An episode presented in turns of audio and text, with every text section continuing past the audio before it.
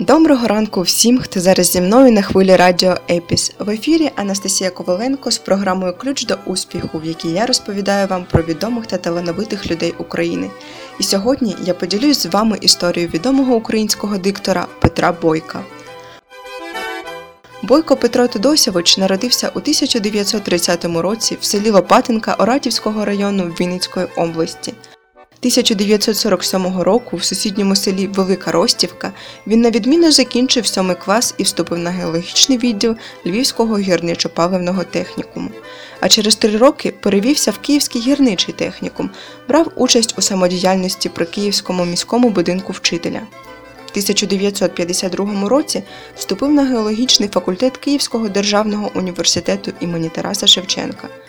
Після першого курсу він переміг у конкурсі на диктора українського радіо серед мало не 300 претендентів, де й почав працювати з 1 серпня 1953 року.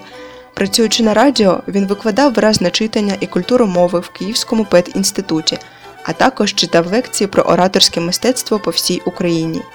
І аби ви самі впевнилися в майстерності диктора, пропоную вам послухати уривок з книги Чорний Ворон Василя Шкляра, яку зачитує Петро Бойко. Добрий день, мої рідні. Низький уклін вам, тату, мамо, і тобі, моя люба сестро Марія.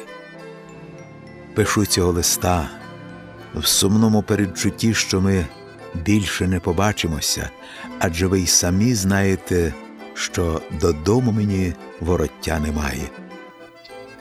1963 року, як провідний диктор українського радіо, Бойко виступив на всеукраїнській конференції з питань культури мови, яку проводив Інститут мовознавства. За слова, що в державі нема хазяїна в мовному господарстві, норм культури мови не дотримується в засобах масової інформації, у пресі, у публічних виступах, його відлучили від мікрофона, перевели літературним редактором редакції музичного мовлення. Відтоді він мав репутацію українського буржуазного націоналіста.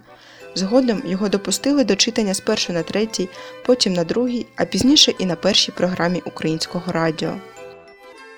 1990 року він визнаний кращим диктором року і нагороджений спеціальним дипломом. Ключем до успіху Петра Бойка була постійна праця над собою, читання текстів, віршів, проговорювання скоромовок. Тож, якщо ви бажаєте стати успішним диктором, беріть приклад з професіоналів та постійно удосконалюйте свою вимову. А з вами була програма Ключ до успіху та я її ведуча Анастасія Коваленко. Почуємось наступного тижня!